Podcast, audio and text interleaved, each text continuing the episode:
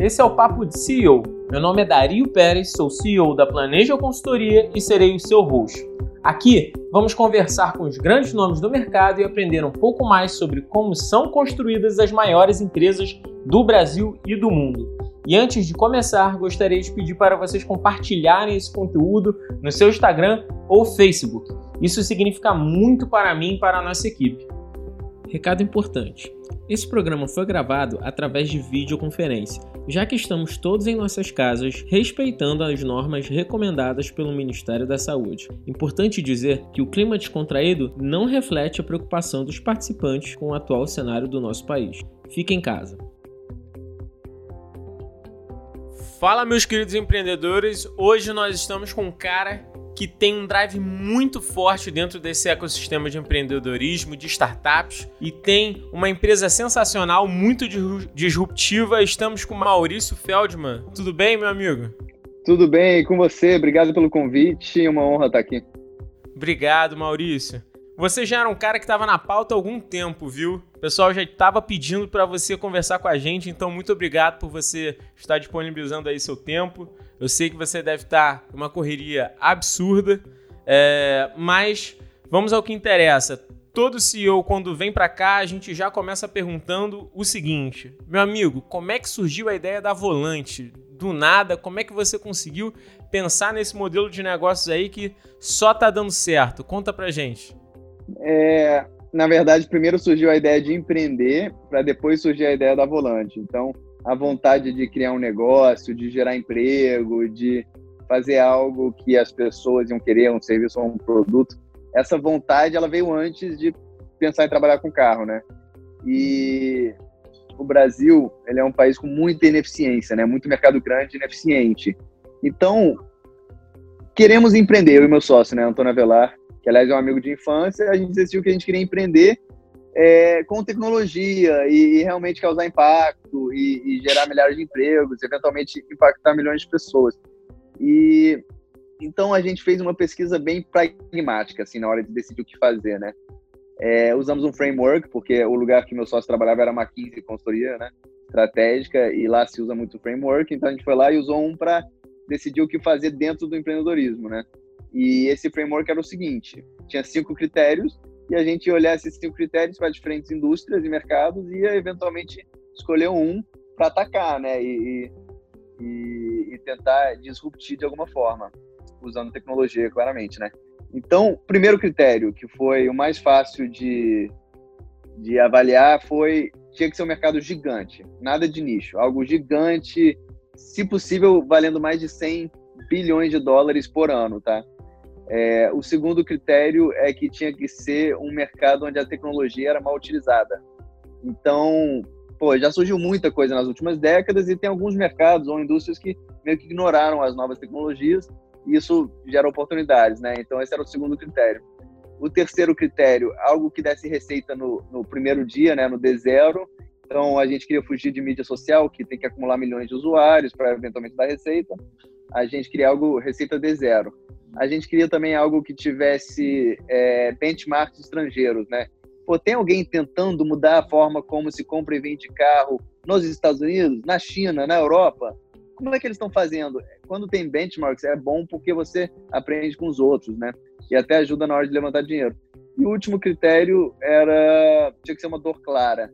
Então a gente não queria procurar pelo em ovo. A gente queria chegar num shopping com os amigos, 10 amigos e falar, cara, vou vender meu carro. Se todo mundo reagir da mesma forma, putz, que dor de cabeça, caraca, cuidado que você pode ser fraudado, caraca, se prepara para um perrengue. É isso que a gente queria, resolver uma dor real que todo mundo se identificasse, entendeu? Todo mundo já passou por ela, etc. Cara, aí você bota, pega eu e meu sócio, né, a gente ainda estava trabalhando, isso em 2016.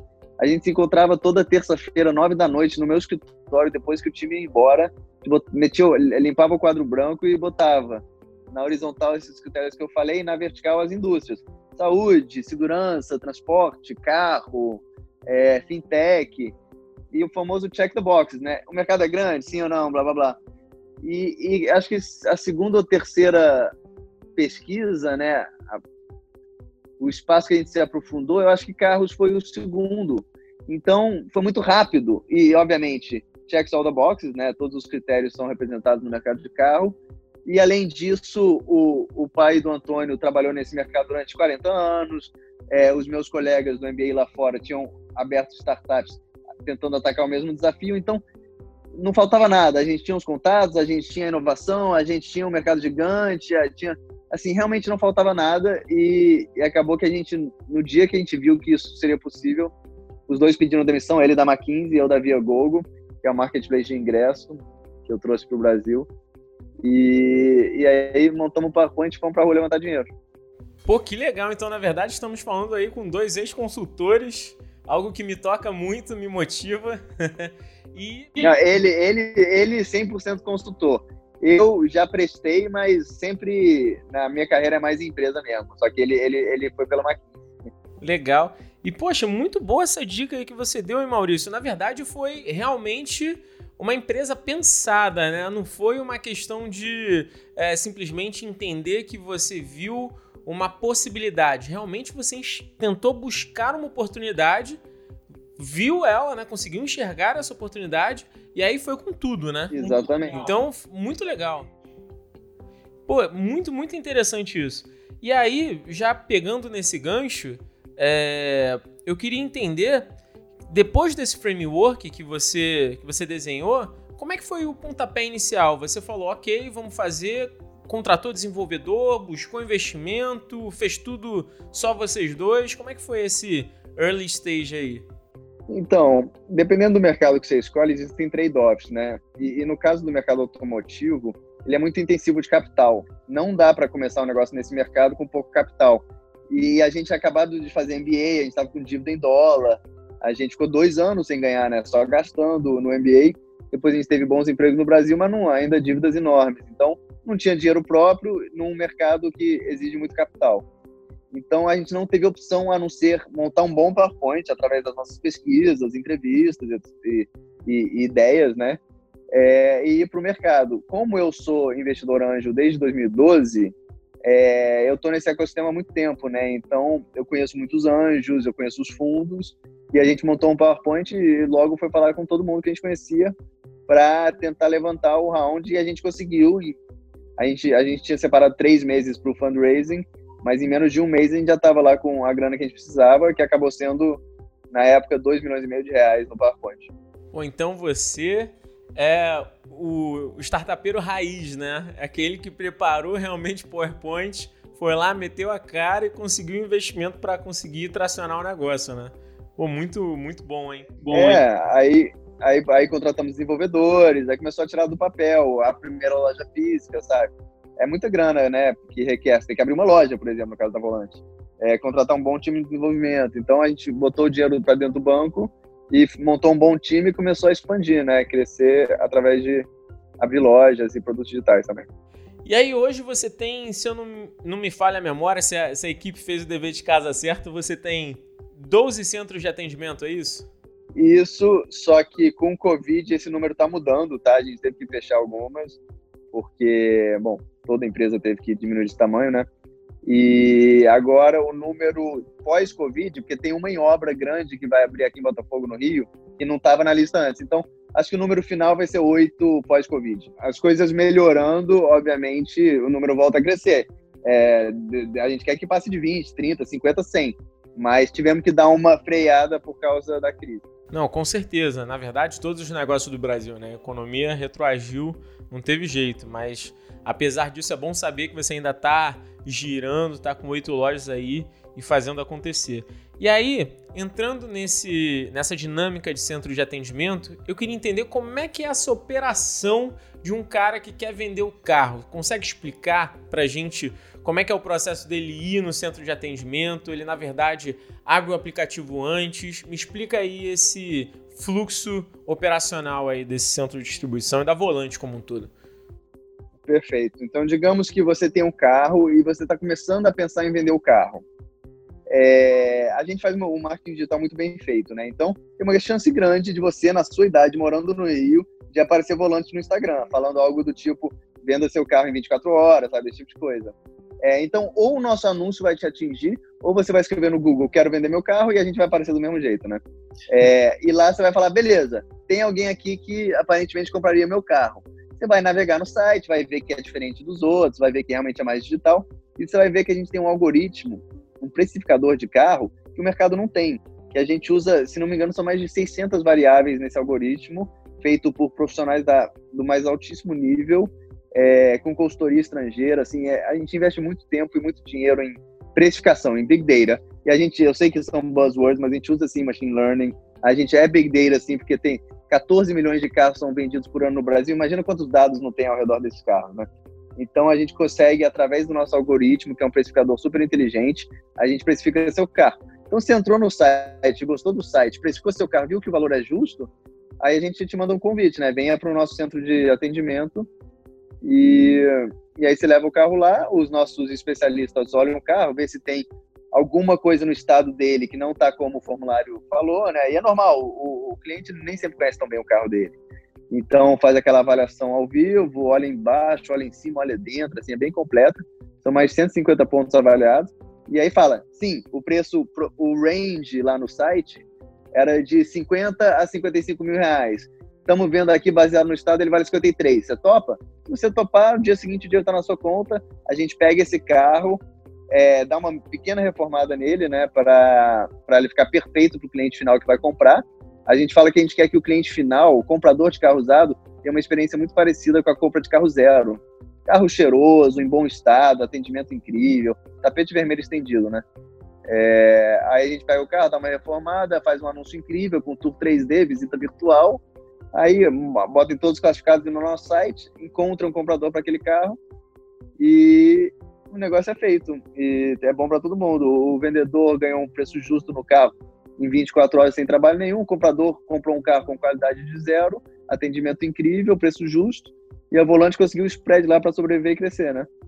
Legal. E pelo que eu andei pesquisando, é, vocês ainda conseguem ser mais competitivos em termos de preço, ou seja, vocês conseguem fazer um preço melhor para a venda, né, para esse vendedor, do que se ele fosse buscar uma outra loja, né? Em muitos casos. É isso mesmo?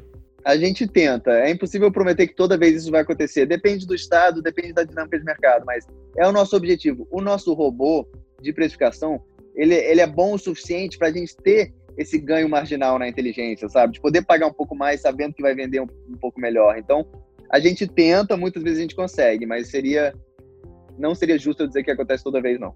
É, e o que eu mais gostei é que você realmente pensa nas duas pontas, você realmente fez o trabalho de casa, né? Porque o vendedor, além dele fazer aquela checagem ali no aplicativo, quando ele vai para o centro de atendimento, ainda tem uma segunda checagem. Então, o comprador ele tem uma segurança bem maior nesse processo, né? Assim, ele realmente tem uma avaliação do produto muito bem estruturada e aí você ainda se utiliza muito de tecnologia, né? Então, quer dizer, você tem uma, um banco de dados, né? um, um Big Data aí, que consegue avaliar todos esses pontos que são pertinentes tanto para o comprador como para o vendedor, né? Então, no final, você faz um match perfeito, né, cara? Eu vou além, tá? A gente, é o que você falou, o nosso filtro é tão bom na hora de selecionar os carros que a gente confia tanto nos nossos carros. Olha o que a gente oferece que o mercado não oferece garantia estendida de um ano, então se, a, se alguma peça quebrar no carro usado, você tem um ano para trocar, tudo incluído no preço. É, e a segunda coisa é o buyback guarantee. Você pode devolver o carro dentro de nove dias, no questions asked. A gente devolve o dinheiro, você entrega o carro, porque a gente sabe que você vai gostar do carro. A gente fez um belo de um trabalho em selecionar aquele carro e depois deixar ele com cara de zero e, e sem dor de cabeça nenhuma para você. Então, a gente confia tanto que a gente vai, cria mecanismos para te dar o conforto para eventualmente você comprar o carro no sofá de casa, entendeu? Sem sair de casa, que é o que está acontecendo agora por causa da pandemia. A gente começou a fazer venda 100% online e tem sido um sucesso. Então, assim, você já conseguiu um novo cliente, nunca mais vou comprar carro zero. Muito bom. E realmente é isso que faz você ter tração, né? Porque você de fato atende os dois lados. Então, você conseguiu pegar uma dor muito grande, né? Que é justamente esse processo de compra de carro é, compra e venda de carro usado. Eu tenho um amigo que ele nunca comprou carro zero. Ele é extremamente contra comprar carro zero, né? E é claro, a gente sabe que ali você tem uma depreciação, assim que você compra o carro, você perde um, um determinado valor. O mercado de carro usado é bem mais interessante. E ele sempre comprou carro usado. E aí, quando surgiu a volante, cara, ele é consumidor assíduo de vocês, né? E ele compra muito por lá. E o que mais ele fica feliz, eu ainda não tive a experiência de usar, mas em breve terei. É, mas o que ele mais fica feliz é porque ele entende que ali ele paga um preço coerente e ele se sente seguro, cara. Assim, o, o valor que ele mais viu em vocês é, cara, segurança. Porque se eu comprar de uma loja, eu sinto que eu tô sendo passado para trás, que o cara tá querendo ganhar dinheiro comigo. E se eu compro direto de uma pessoa, eu sinto que de repente eu posso não estar tá vendo alguma coisa naquele carro e ter um problema futuro. Então, esse cara que realmente cobra um preço justo por essa intermediação é o que faltava no mercado. Ele falou exatamente assim para mim. Eu achei sensacional e realmente é o que mais vocês ganham, né? Porque realmente você traz valor pro cara. Você falou tudo. Acho que você usou quase todas as palavras do nosso, da nossa molécula de marca, né? Que é segurança. O, mercado ele não é seguro antes, antes de existir, ele não era seguro, né? Você se sentia enganado. Se você fosse comprar de uma pessoa física, tinha um risco de fraude ou sequestro ou assalto. É, o lojista não sabe se está pagando bem ou mal, na, isso como vendedor. Mas você, como comprador, você não sabe se está comprando um carro de qualidade, que não vai dar dor de cabeça. Essas eram as dores. A gente foi lá e criou uma empresa que é confiável, então confiança é chave para a gente, é segura, não vai ter nenhum problema, é conveniente, é tecnológica, sabe? É inteligente, é uma escolha inteligente, seja para o vendedor ou para o comprador. A gente tentou colocar todos esses atributos na nossa marca, que a gente, aliás, acabou de virar. É, semana passada a gente virou a marca da Volante, né? É, que foi uma experiência super legal também. A nova marca representa muito melhor a empresa como ela é hoje, né? Três anos depois de ser fundada, e representa também o impacto que a gente quer causar nesse novo mundo da pandemia, onde tudo é mais digital e as pessoas têm expectativas maiores em relação aos serviços, especialmente os digitais. Então, é... mas você, você resumiu muito bem. A gente traz segurança, conveniência, confiança e transparência para o mercado que não tinha nada disso antes. Com certeza. Eu, particularmente, nunca me aventurei por conta desse medo, né? E aí, é, pegando essa sua estrada, não dá para deixar de falar do seu recente investimento, vamos lá, de 70 milhões do, do, do Kazek e do SoftBank, é isso mesmo? Foi um investimento combinado, pelo que eu entendi. Isso, em agosto do ano passado, em 2019, a gente fez a nossa série B, né, que é o terceiro round que a Volante fez. Teve o Seed Round em 2017, série A em 2018, série B em 2019, que foi coliderado por SoftBank e Kazek, mas também teve follow-on da Canary e da Monax, que já tinham entrado antes, né? Então, todo mundo investiu novamente na empresa e Kazek e SoftBank entraram pela primeira vez. Nossa, e aí conta dessa experiência. Muita gente me pergunta e já me pediram para fazer essa pergunta para um CEO. É, como é que é essa experiência de fundo, cara? É, eles bateram na sua porta, foi você que botou o PPT debaixo do braço de novo e bateu na porta deles. Como é que funcionou essa dinâmica, esse relacionamento entre startup e fundo? É, é muito mais responsabilidade da startup, tá? Que tem que realmente gastar sola de sapato e, e, conhecer o máximo de gente possível e tentar marcar reunião e correr atrás e insistir se a pessoa não aceitar, etc. Então, com certeza o empreendedor tem que fazer tudo isso, mas é importante ser inteligente, né? Ser estratégico. Então, a partir do momento que a empresa abriu em 2017, você já vai criando os relacionamentos pensando daqui a três anos. Então, você visita um fundo que ainda talvez seja grande demais para sua empresa, mas pelo menos você, você se apresenta quando voltar um ou dois anos depois, os caras já te conhecem. Então, tem todo um trabalho de construção de relacionamento nesse ecossistema que é fundamental e é quase que diário, assim, para você sempre ter opções daqui a um ano quando você for levantar o próximo round, ou dois anos. É, então, é muita sola de sapato, é muito relacionamento. Mas é isso. Aí, se você fizer o dever de casa direitinho, se apresentar para os fundos, estar se, sempre tentar ser top of mind dos fundos, né?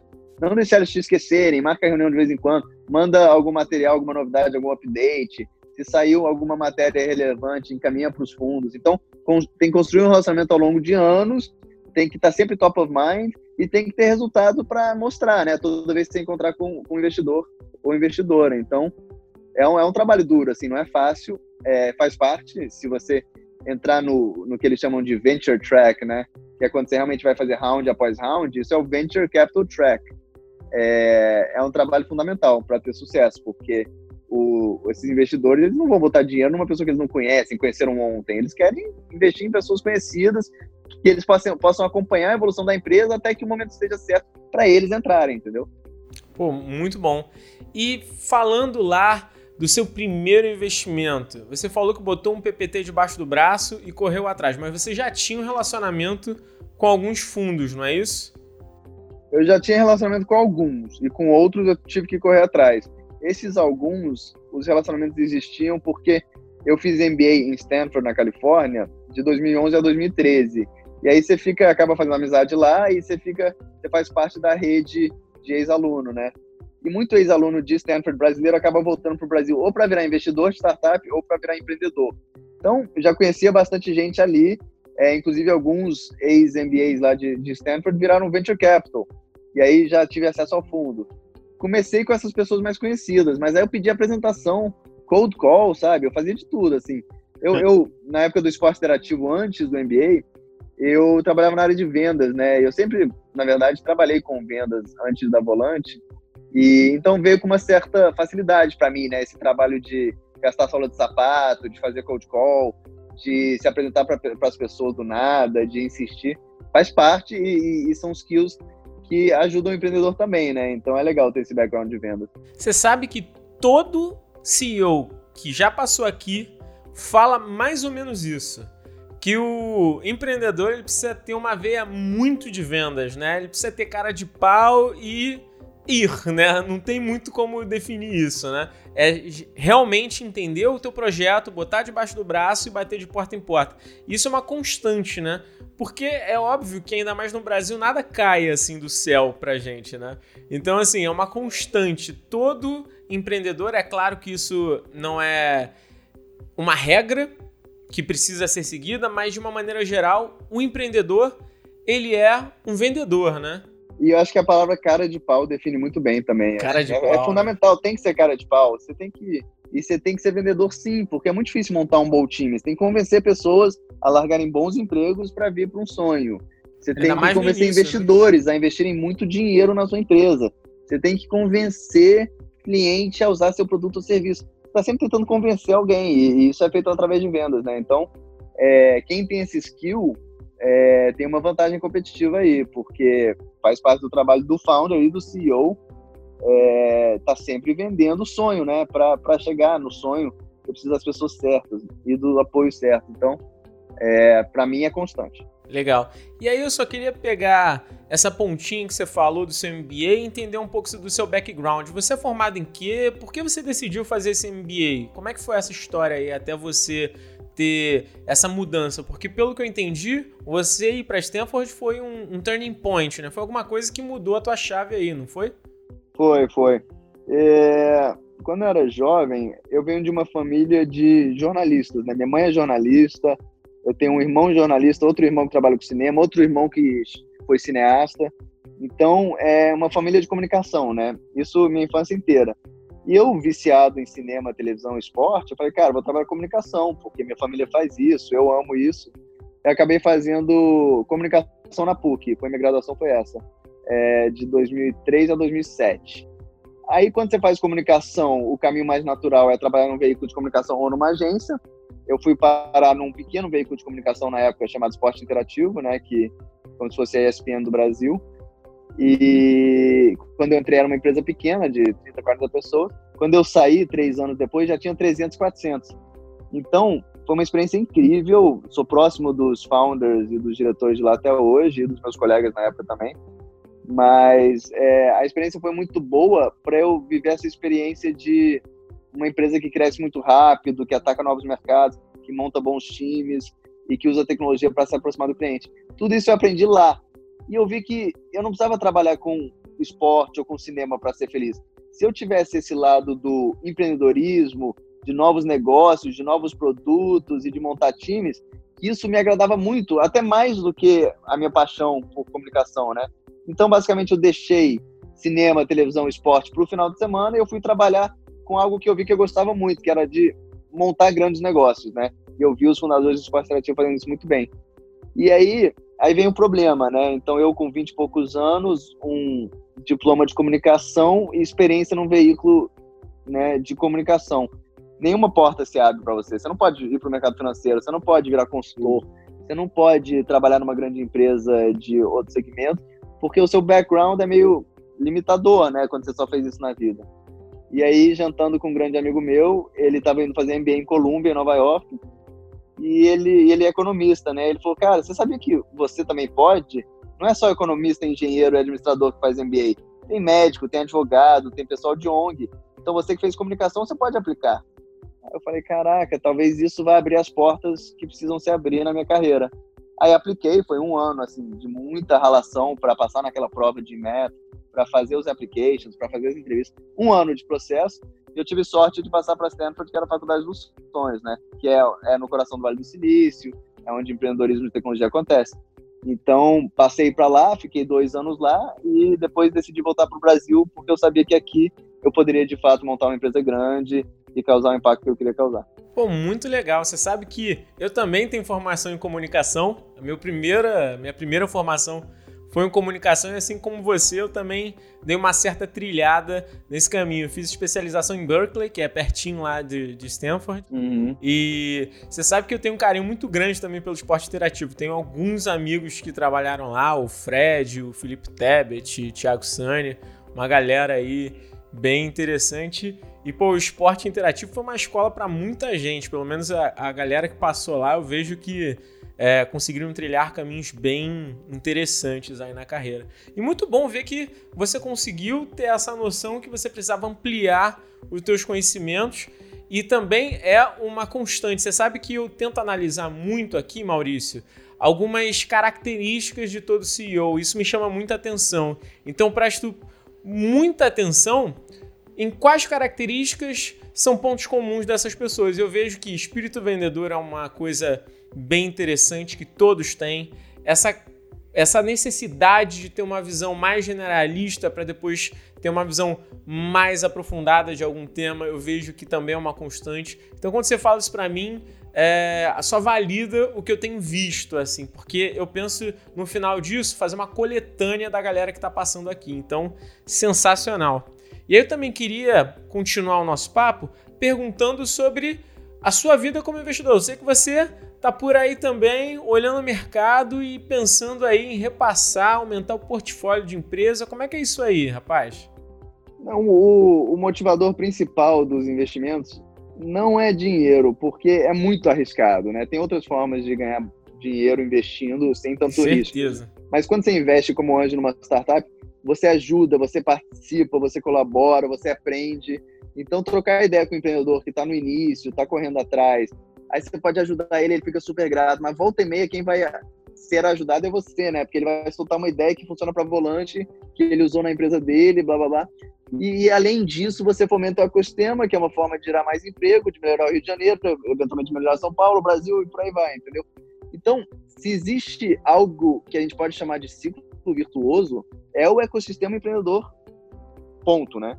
É, especialmente o ecossistema empreendedor de tecnologia no Brasil, porque é, é, muita colaboração, é todo mundo querendo ver o outro se dar bem, porque tem espaço para todo mundo, tem muita ineficiência no Brasil, tem muito mercado grande, então é, a gente se ajuda e, e, ser anjo, ser mentor é, é bom para todo mundo, e é, é bom para mim, é bom para volante. É, foi assim que eu entrei nesse nesse mundo de anjo, né? E, e como por ter feito MBA em Stanford, muita gente acaba empreendendo saindo de lá e eu acabo investindo. Então, tem umas empresas legais no portfólio. Assim, é, a primeira de todas, que foi sorte, foi Quinto Andar, mas depois teve outras, Revelo, Dog Hero, assim. A própria Via Google, que é o marketplace de ingresso onde eu trabalhava antes da Volante. Foram surgindo umas oportunidades, assim, através de relacionamentos e através de, da minha carreira é, que eu fui, algumas eu fui investindo e, e gosto, é uma coisa que, que me agrada e eu pretendo continuar fazendo. Agora não tanto porque o dólar subiu e porque tá todo mundo numa situação delicada, mas eventualmente podendo eu gostaria de fazer mais. Pô, isso é muito legal porque você é o realmente smart money, né? Porque a gente sabe que nesse mundo de investimento anjo tem muita gente agora se aventurando. Ficou um pouco sexy isso, né? Essa é a verdade. As pessoas começaram a gostar desse mundo, tá muito na capa de jornal. Mas o, o ecossistema, de uma maneira geral, ele precisa de pessoas como você, que já tem um negócio, já tem um track record e não só põe dinheiro, né? Como você disse. É, consegue botar uma expertise e consegue ter uma troca nesse processo. Porque, mais uma vez, é uma constante as empresas que dão certo tiveram mentores que já tinham track record, que já conseguiam ajudar não só com dinheiro, mas também com muita experiência para que esse negócio é, perpetuasse. Né? Então eu, eu vejo muito valor nesse tipo de iniciativa sua. Porque são pessoas como você que já tem uma empresa que conseguem passar essa experiência que vão fazer a diferença para aquele cara que está começando, né? Muito mais às vezes do que o dinheiro, né? Às vezes um gatilho que você fala pro cara muda completamente o caminho da empresa e às vezes abre uma porta que talvez ele nunca conseguiria, né? Então, assim, pelo menos eu tenho essa, esse pensamento. Não, você está certíssimo. O... E já aconteceu de, de eu poder dar uma dica legal, um conselho legal que realmente mudou trajetória de uma empresa, né? E a verdade é a seguinte: tem muito empreendedor bom e raçudo e com sangue nos olhos no Brasil, mas a maioria deles não sabe o caminho das pedras do mundo de tecnologia, como funciona venture capital, como você contrata bem, é, coisas desse tipo. Então, às vezes, uma hora de conversa, você mostra o caminho das pedras, cara, você tem que levantar com o fundo desse perfil. É importante você ter uma estrutura offshore, porque os fundos grandes só investem numa empresa em Cayman ou Delaware. É, cuidado, faz um pacote grande de stock options, porque você tem que montar um time bom e o pessoal vai querer option. Esse tipo de dica nem todo mundo tem. E não é difícil você fazer essas coisas, contanto que você tem acesso às informações. E eu fico muito triste de ver ótimos empreendedores morrendo na praia simplesmente porque não tinham esse guia na hora que começaram. Então eu tento difundir essa informação aí, porque é, tendo esse caminho das pedras, você elimina obstáculos que vão dar muita dor de cabeça lá na frente. Aí você pode focar no core business e tentar crescer, e quem mandar bem vai acabar tendo sucesso, entendeu? Que é, que é diferente de mandar bem sem ter feito essas coisas que eu estou falando, pode acabar morrendo na praia empreendedores que não eram para ter morrido na praia, entendeu? Isso que, isso que a gente deveria evitar. Eu acho seleção natural, essa história toda, faz parte, isso é capitalismo. Só deveriam existir empresas que criam valor para a sociedade. Ok, mas se a empresa cria valor e ela ficou presa em alguma burocracia ou porque não sabia jogar o jogo de venture capital, aí não é legal. Pô, muito bom. E aí, falando um pouco mais de volante, eu queria saber qual é a visão de futuro da volante. Eu sempre pergunto isso também para um monte de gente. Que, que você está esperando da volante daqui a 3, 5 anos? Eu sei que o cenário agora é difícil da gente pensar em alguma coisa, né? Porque, assim, parece que tudo está jogando contra, contra a gente. Mas de uma maneira geral, como é que você pensa na volante daqui a alguns anos? O que, que ela vai se tornar? Para onde ela vai? Eu queria escutar um pouco disso para saber tua visão de futuro. A missão da volante é facilitar a vida de quem quer comprar ou vender um carro usado no Brasil. Então a gente quer cumprir a nossa missão. O meu sonho daqui a eu não sei quantos anos vai demorar, porque depende um pouco do comportamento da população em relação a carro, mas é, a gente está criando produtos digitais e processos e montando times para que seja muito fácil e muito confortável e muito confiável você comprar um carro sem sair de casa.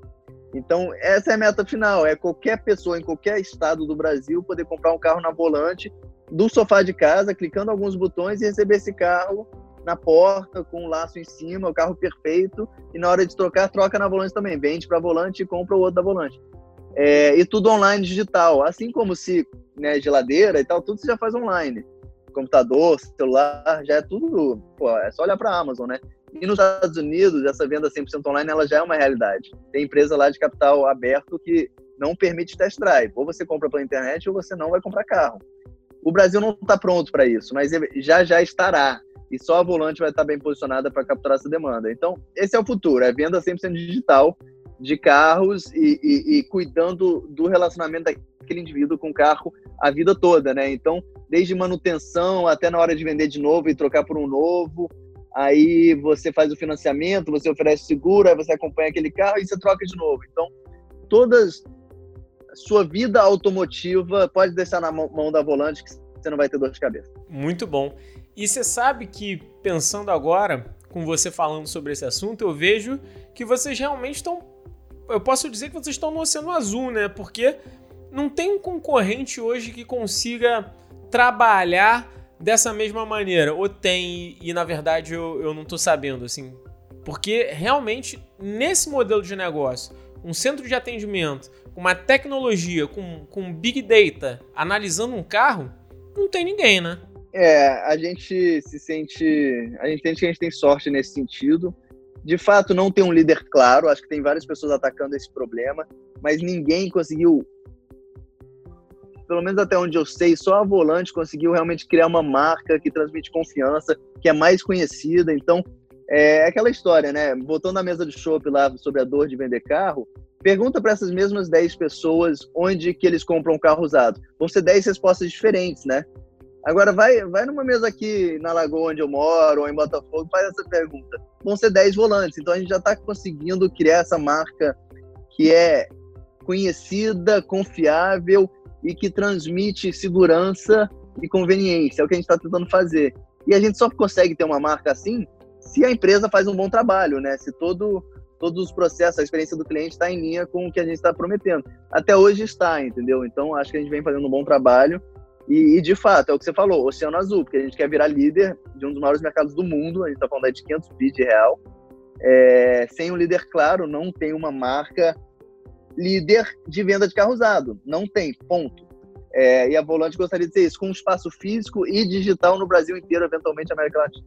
Legal, já está pensando em outros países? Como é que tá isso? Tá segurando? Já está no roadmap? Não, nem está no roadmap, porque o mercado brasileiro é tão grande 14 milhões de carros por ano usados, o maior player independente deve vender no máximo 10 mil, pô, que isso, eu tenho muito, muito, mercado para ganhar ainda antes de pensar em outros países, mas nada, nada proíbe isso também não.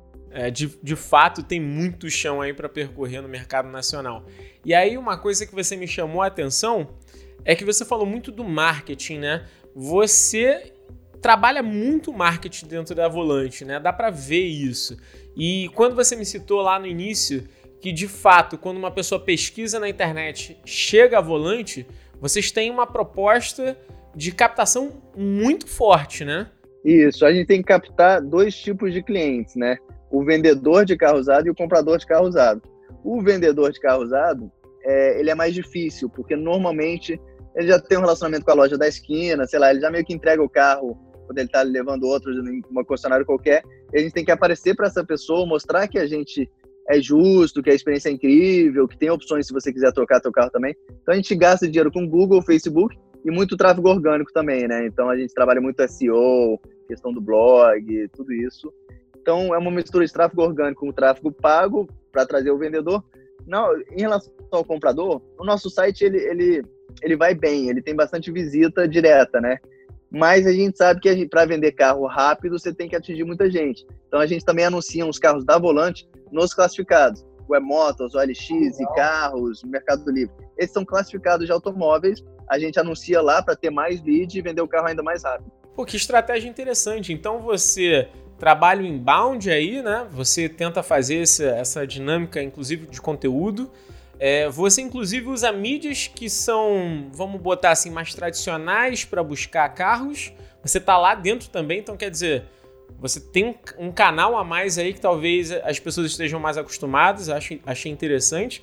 E com relação a um outbound, de repente uma, uma venda direta, o cara quando ele está navegando tem alguém que liga, ou é 100% automatizado, é 100% ali digital, como é que é isso?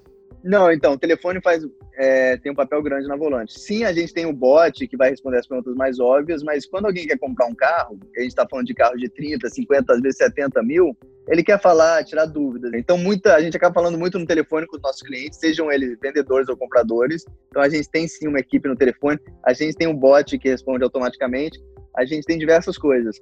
É, mas o telefone, por enquanto, faz parte sim de ambos os clientes, tá? O pessoal quer tirar dúvida, é, por telefone, às vezes é WhatsApp, tá? Então, é, às vezes é por voz no telefone normal, mas é muito comum também a conversa toda acontecer no WhatsApp. Eventualmente, a gente já fez até venda de carro 100% dentro do WhatsApp. Nossa, muito bom. Isso também eu venho percebendo que cada vez mais as pessoas querem esse contato direto, mas não necessariamente uma ligação, né? A gente com certeza vai ter em algum momento uma vertente ainda mais forte com o WhatsApp me espanta ainda que o WhatsApp ainda não esteja tão aberto a algumas integrações com relação a essas empresas. Eu de fato não entendo por quê, porque muitas empresas se utilizam do WhatsApp para venda e, na minha opinião, ele ainda não está captando esse momento, né? E aí, talvez se o Telegram ou alguma outra ferramenta começar a entrar nisso, acho que ele vai perder um espaço. Maurício, Cara, muito bom papo contigo. 200 mil por cento. Você deu muita dica aqui. Vou estudar essa conversa depois. Vou fazer aqui um roteirinho de estudo. E aí, para finalizar, eu queria escutar uma dica para esse empreendedor que está começando ou para esse CEO que precisa tracionar um negócio, que precisa fazer acontecer. O que, que ele pode fazer aí na tua visão?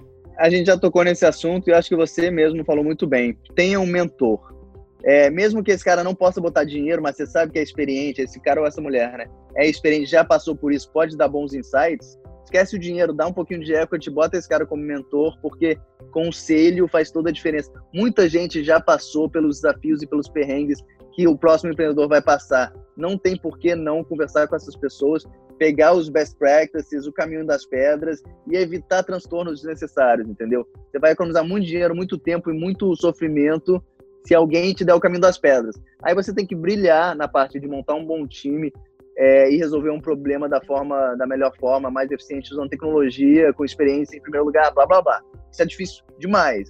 Então é melhor tudo que não é core, tudo que não é que não vai fazer o diferencial do seu negócio, meio que tira da frente, garante que você está fazendo bem feito. E a melhor forma de ter isso é através de mentoria com quem já passou por isso antes. Pessoal, Maurício Feldman, muito obrigado.